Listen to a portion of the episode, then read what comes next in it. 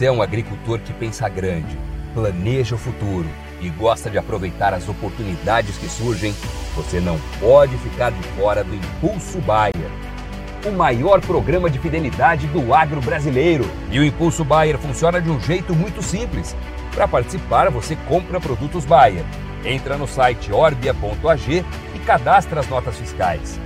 E assim que a sua nota for aprovada, seus pontos serão calculados você já poderá resgatar produtos e serviços. Também a partir do cadastro das notas fiscais, você junta impulsos que vão determinar o seu número de estrelas. Você pode ser cliente de uma a cinco estrelas. Quanto mais produtos Bayer comprar, maior será sua classificação e mais benefícios você acessa, como entrada gratuita em eventos, viagens exclusivas e acesso a soluções que vão alavancar o seu negócio.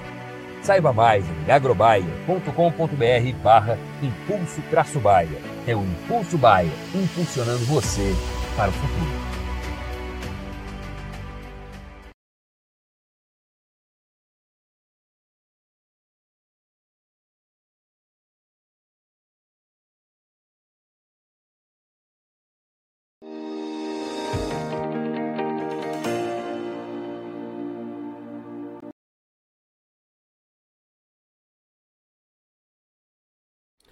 Olá, muito boa tarde a você que está conectado conosco aqui pelo site Notícias Agrícolas, esperando as informações de fechamento do mercado lá na Bolsa de Chicago.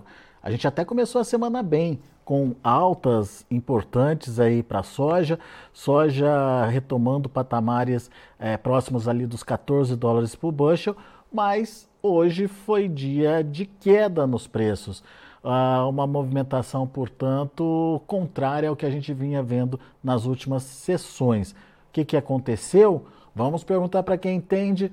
Vamos conversar com o Ronaldo Fernandes, lá da Royal Rural. Seja bem-vindo, meu caro. Obrigado por estar aqui com a gente e ajudar a gente a entender um pouquinho mais dessa dinâmica da formação de preços, né?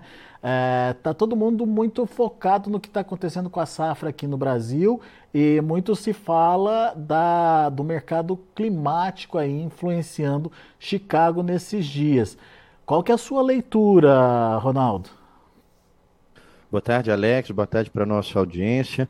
Tudo foi colocado na conta do clima, né? O produtor, de um lado, vendo o campo e sofrendo e com medo, uh, mostrando vários vídeos, viralizando aí nas redes sociais, com algumas lavouras que estão sofrendo com a seca. Do outro lado, a gente tem alguns compradores dizendo: não, olhem para os mapas, as chuvas estão acontecendo.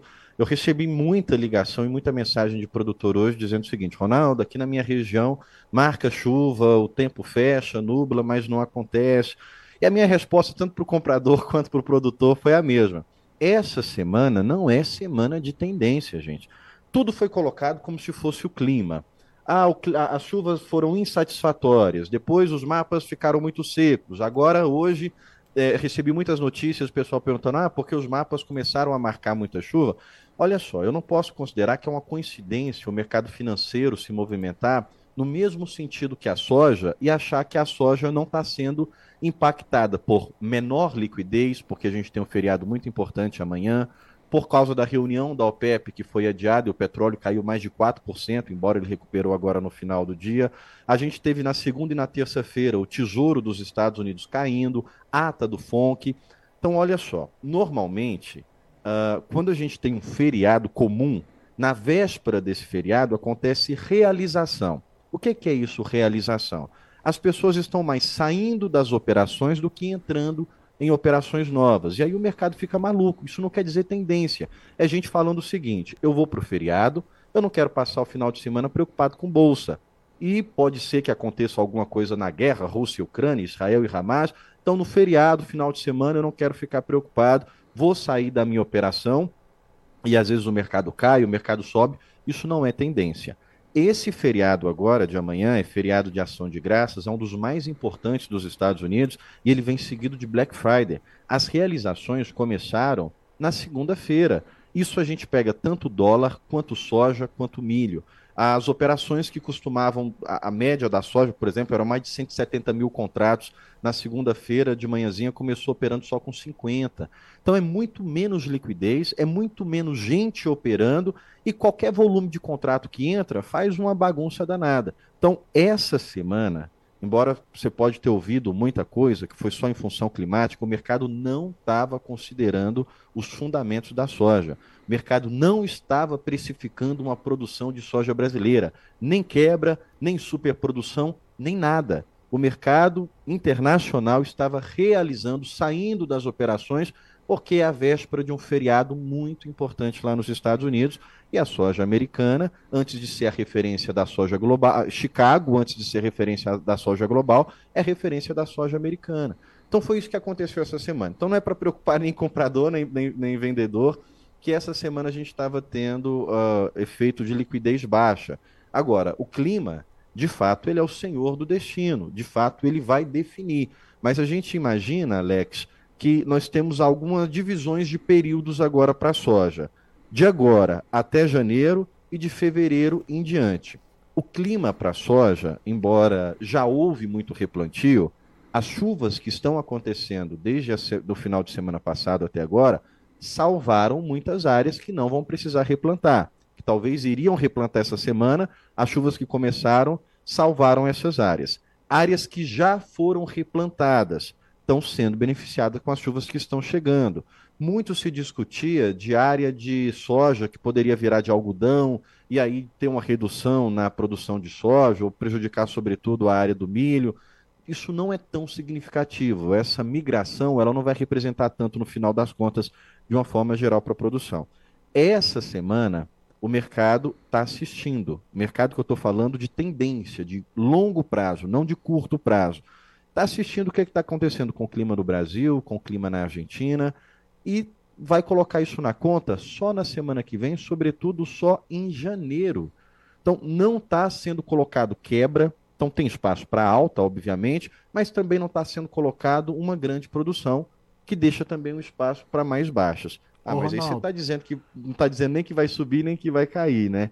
Ah, para ficar mais claro, Alex, e te devolver, a gente acredita que as chuvas que estão acontecendo agora vão beneficiar bastante, vão salvar muita coisa, uh, não vai voltar ao teto produtivo, isso jamais, pode criar uma compensação com o aumento de área que a gente está tendo esse ano.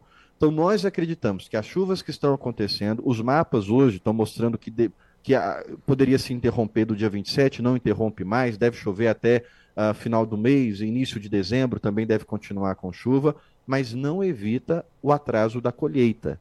Então, a gente pode ter movimentos de alta, sobretudo dos prêmios, de agora até janeiro, quem tiver soja para colher no início de janeiro pode se beneficiar com os prêmios altos, mas de fevereiro para frente não. É entrada de soja nova. O Brasil ele deve produzir mais do que produziu o ano passado. E aí a gente tem a Argentina, que isso já está muito falado, que entra na conta também, uh, entregando mais do que entregou no ano passado. Então o movimento que a gente acredita agora é esse. Uh, essa semana esquece, não foi semana de tendência. Semana que vem pode sentir um pouco da precificação de clima de melhora, mas ainda não precificou atraso. A soja em Chicago pode voltar para 14 dólares o bushel e a gente acredita que a soja voltando para 14 é uma grande oportunidade de proteção, porque de fevereiro em diante a gente acha que não sustenta, Alex. Ô Ronaldo, só para deixar claro então, vocês aí na Royal não acreditam em quebra de safra então, é isso? Não é nem isso. A gente acredita que pode. Redução de teto, isso aí já, já é garantido. Já tem redução de teto. A quebra, a gente acredita sim que pode ter é, é, quebra. É, eu, eu, escutei muita coisa hoje que me deixou assim. É, um pouco pé atrás. Muitos produtores falando: ah, vai quebrar. Aqui Goiás vai quebrar 20%. Não foi de um só produtor que me falou, Ronaldo, eu acho que Mato Grosso vai quebrar 30%. Olha, é muito. É fato que novembro de 2023 é um novembro mais seco do que 2021, do que 2022. As chuvas que podem acontecer daqui para frente, elas não vão voltar nada para teto produtivo, mas quebras nesse nível de 30% Mato Grosso, de 20% Goiás, dificilmente elas, elas devem acontecer. Então o que eu estou querendo dizer é o seguinte, produtor, você não precisa ficar torcendo para quebrar a produção, eh, eh, até não estou dizendo que ele está torcendo para isso, né? Mas às vezes uh, ele fica torcendo para o preço dele valorizar, porque você quer vender uma coisa, você quer vender o, com o maior lucro possível. Mas o produtor ele não precisa ficar torcendo só para alta. Por quê? Porque ele também pode ganhar na queda. Como? Eh, a gente tem está tem, tá dizendo isso já faz muito tempo. Sempre que Chicago chegar nos 14, é uma oportunidade de fazer trava, é uma oportunidade de fazer proteção ou de fazer venda, até mesmo seco ali para quem é, quer participar da baixa. Então, não necessariamente os movimentos de alta vão colocar lucro no bolso do produtor. A queda também pode colocar lucro no bolso do produtor. Eu acredito que vai ter quebra, mas sempre que o mercado fala em quebra, ele costuma exagerar. A gente viu acontecer isso com a Argentina. Vamos olhar para os Estados Unidos. Olha quantos Estados Unidos sofreram com o clima. Tudo bem que o solo americano ele acaba tendo mais retenção de líquido, de umidade do que o solo brasileiro porque a situação do clima lá é diferente, é um inverno diferente. Mas os Estados Unidos sofreram muito é, com essa safra agora que eles terminaram de colher, com temperaturas super altas. E mesmo assim, estão colhendo uma produtividade dentro da média. Não produziu 117 milhões de toneladas, produziu 112, porque teve redução diária. Não foi por causa de problema climático. Se os Estados Unidos tivessem plantado a mesma área esse ano que plantou no ano passado, ia colher a produção dentro da média de 117 milhões de toneladas, mesmo com temperaturas altas, mesmo com escassez é, hídrica em muitos momentos no desenvolvimento da soja. É bem parecido com o que o Brasil está sofrendo agora. Temperaturas altas, escassez hídrica, onde a gente muito precisa da chuva.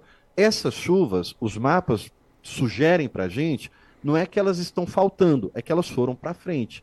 Então a gente pode ter uh, uma produção razoável dentro da área que foi aumentada, dentro da área que está sendo plantada. Não acredito que isso vai trazer para a gente 168, 165 milhões de toneladas, mas algo em torno de 160 é bem possível. Então pensa só, é só, é só fazer essa conta. Se o Brasil produz 160 milhões de toneladas, a Argentina volta para o jogo como não estava no ano, no ano, nos anos anteriores, uh, isso deve sustentar os preços da soja de fevereiro em diante nós acreditamos que não. Mas isso não quer dizer que vai ser só um movimento de baixa seguido, que hoje caiu quase 2% e vai continuar caindo uh, daqui para frente. Não. A gente acredita que os prêmios podem entrar numa tendência de alta, sobretudo por causa do atraso da nossa colheita. O mundo precisa da soja brasileira, sobretudo o nosso grande comprador, que é a China. E em janeiro, ele vem comprar, ele bate aqui na porta. Fevereiro, ele começa a aumentar as suas compras. Dali em diante, o Brasil começa a exportar muita soja esse ano o atraso da colheita, para quem tiver soja colhida, pra, pronta para colher ali já é, dezembro, janeiro, acredito que vai se beneficiar com os bons preços.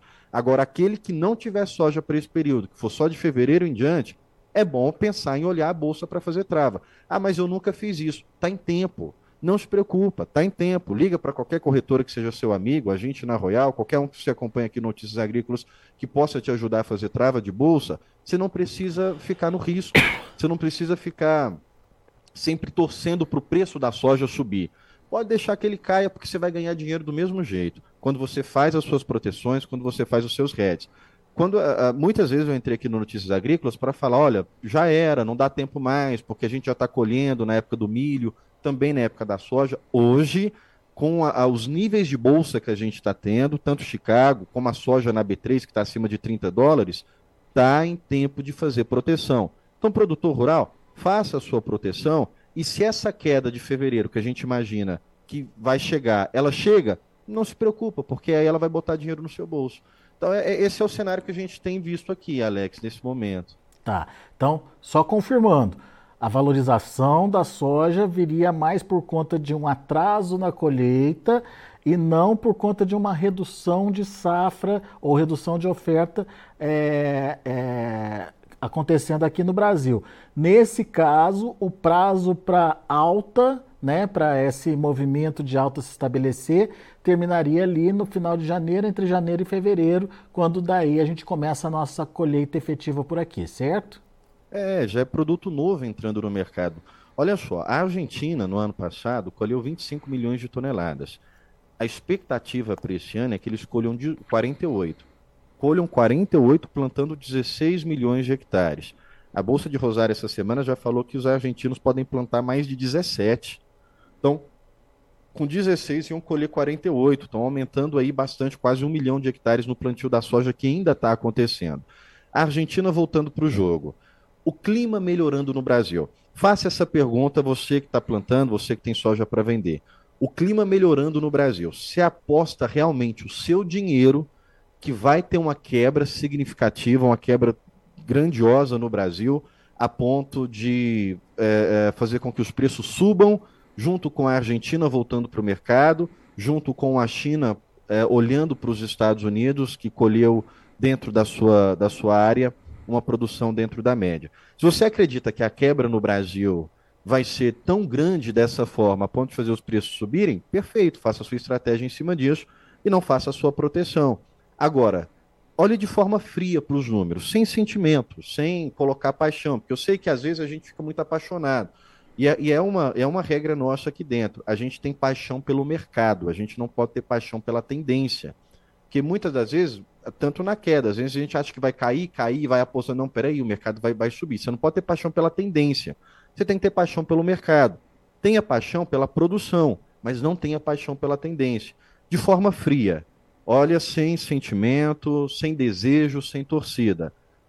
Você acredita que as chuvas que estão acontecendo a partir de agora, ou as chuvas que estão marcadas, a gente não pode ignorar o mapa.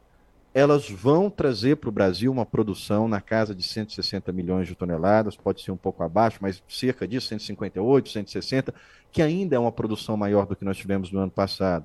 A Argentina podendo produzir 50 milhões de toneladas.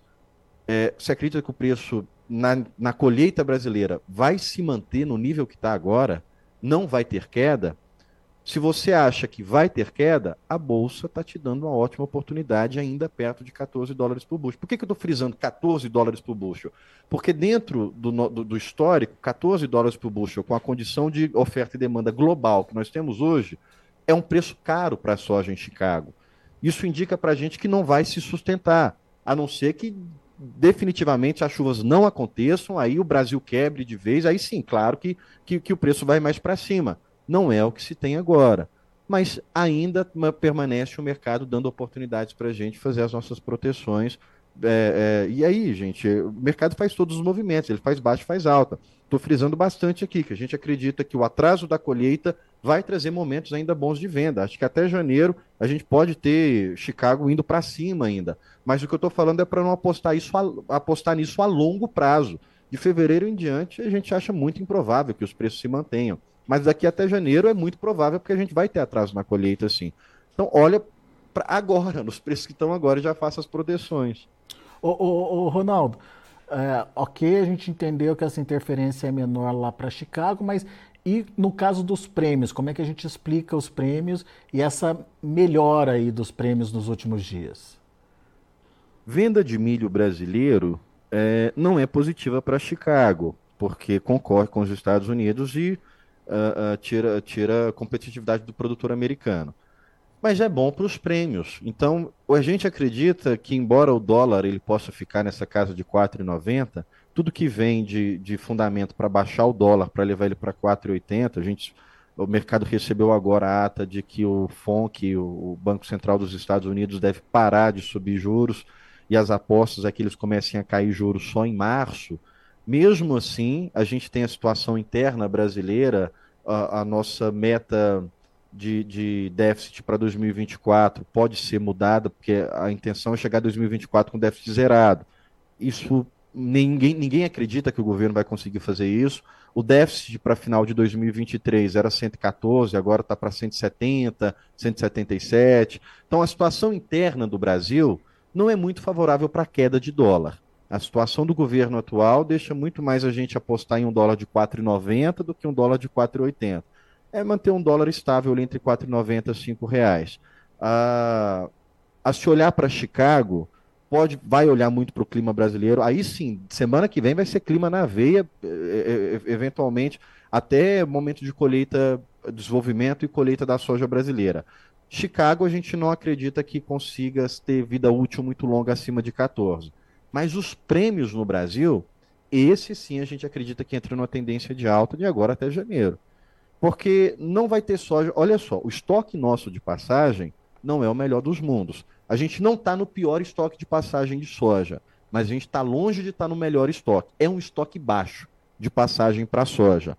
Fevereiro não vai. Eh, janeiro não tem muita soja nova entrando. Então, os prêmios, no nosso ponto de vista, entram numa tendência de alta de agora, final de novembro, dezembro, janeiro. Então, a gente imagina que os prêmios tendem a entrar numa tendência de alta até janeiro.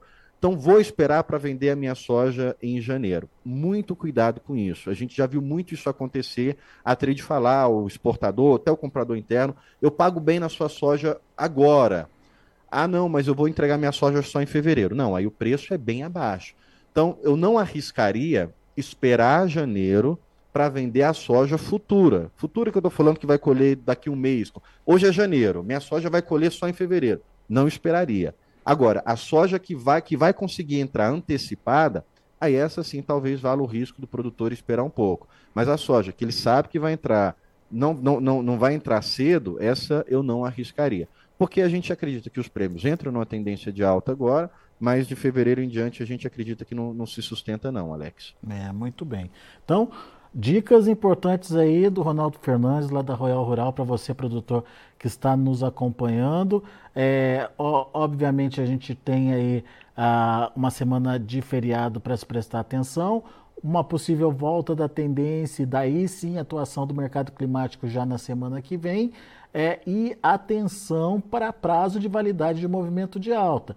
O Ronaldo disse que o atraso na colheita pode justificar aí, é, a continuidade da elevação dos preços lá na Bolsa de Chicago, mas à medida que a colheita começar a acontecer, a partir de fevereiro, daí a gente pode ter aí a pressão é, da oferta aí chegando no mercado e, e, desmontando aí essa possibilidade de alta de preços.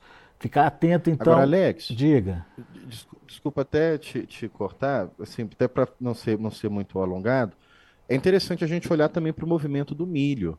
A gente tem um descolamento muito grande do milho na B3 com o milho físico. Sempre que isso acontecia, a B3 ela acabava puxando o físico para cima. Uhum. Nesse final de período agora, eu sinceramente não acredito que tem força para acontecer. O produtor ele está preocupado com o plantio, ele vai finalizar o plantio. Assim que o produtor finalizar o plantio de soja, a gente imagina que vai vir maior, maiores ofertas de milho. Há um risco das próprias trades devolverem um pouco de milho para o mercado eu falo que há esse risco não necessariamente pelo preço, porque todo ano isso acontece. Uh, várias granjas aí elas vão comprar direto das trades. O line-up uh, da semana passada para agora tem caído, o line-up de novembro saiu de 8,200 milhões de toneladas, já caiu para 8,100, 7,800, 7,700. Então o line-up de novembro ele tem caído, indicando uma exportação de novembro um pouco menor do que, do que era projetado. No entanto, eu estou falando para fechamento de ano. No início de 2024, a gente imagina que podemos ter preços muito atrativos para o milho. Estou falando de alta, de tendência de alta uh, na entrada de 2024. Janeiro uh, ainda é um pouco improvável de acontecer isso, porque a gente ainda vai estar muito focado com os movimentos da soja, mas fevereiro em diante, de fevereiro a maio, se mostrou sempre serem os melhores momentos para venda de milho de fevereiro a maio, historicamente, tem ali uma tendência forte de alta para milho. Então, se, olha que interessante. 2023, a gente está com um padrão de El Ninho muito parecido, talvez até um pouco pior, do que foi em 2016, que houve uma grande quebra em 2016. 2016 teve quebra de produção, estou é, falando do milho, e a gente também teve quebra em 2021. Se você pega o gráfico do preço de 2016 e compara com 2021, foi exatamente o mesmo movimento. 2024 nos parece entrar com, com um movimento semelhante, que são picos de preços entre fevereiro e maio.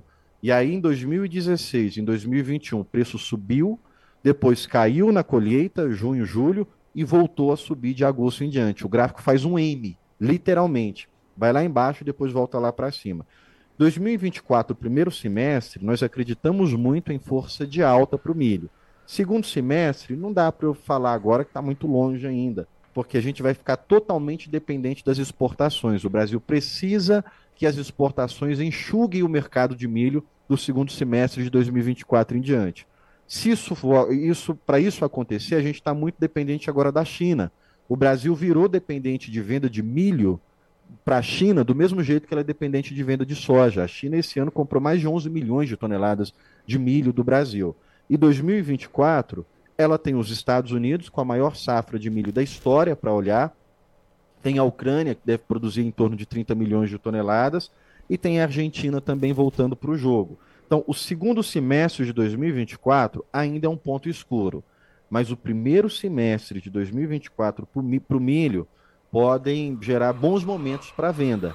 Sobretudo porque se a gente deve ter, muito provável, um atraso na colheita da soja, provavelmente que isso também se estenda para o plantio do milho, que já vai ser uma área menor, exportações de 2023 fechando muito bem e possivelmente um atraso de plantio do milho também, ou, ou uh, pelo menos a janela um pouco para frente, aí o clima a gente vai ter que esperar para falar um pouco disso. Então o cenário do milho agora nos parece ser bem positivo para o primeiro semestre de 2024.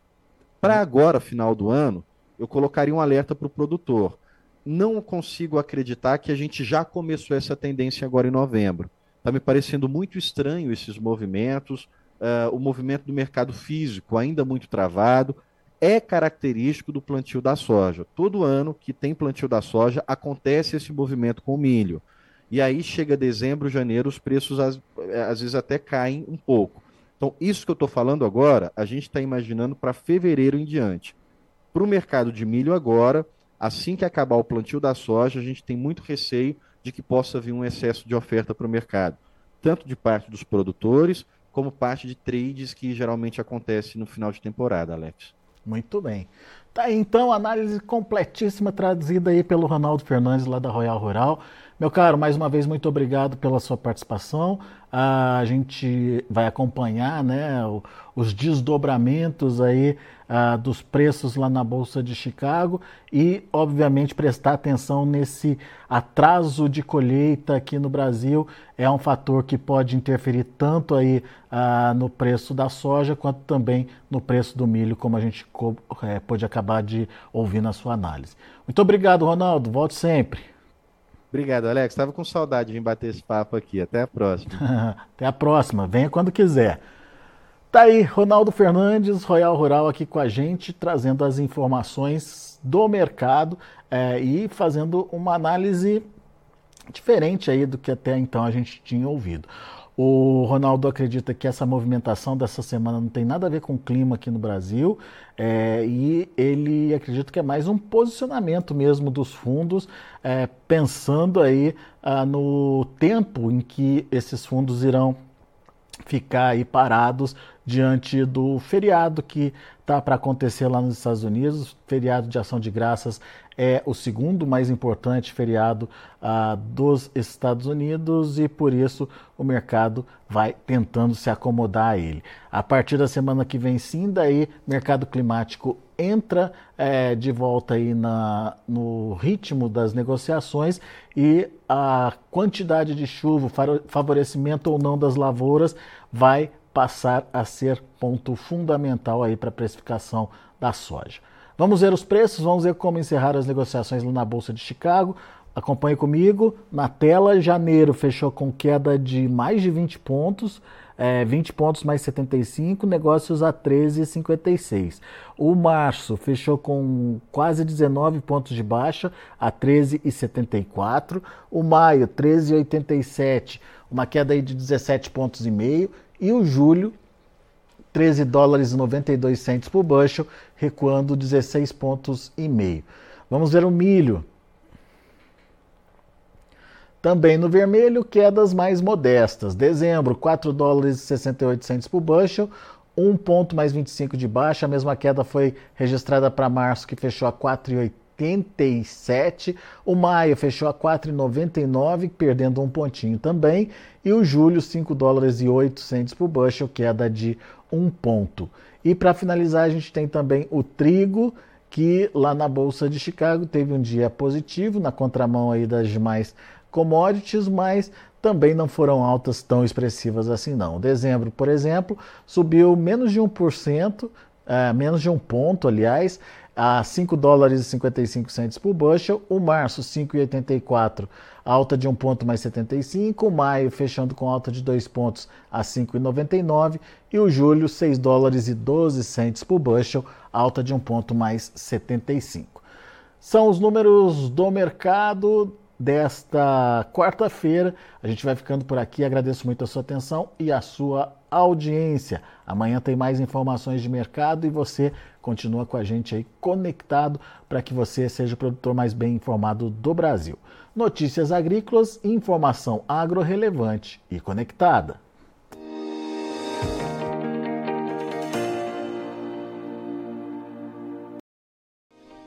Se inscreva em nossas mídias sociais no Facebook, Notícias Agrícolas. No Instagram, arroba Notícias Agrícolas. E em nosso Twitter, arroba Norteagri.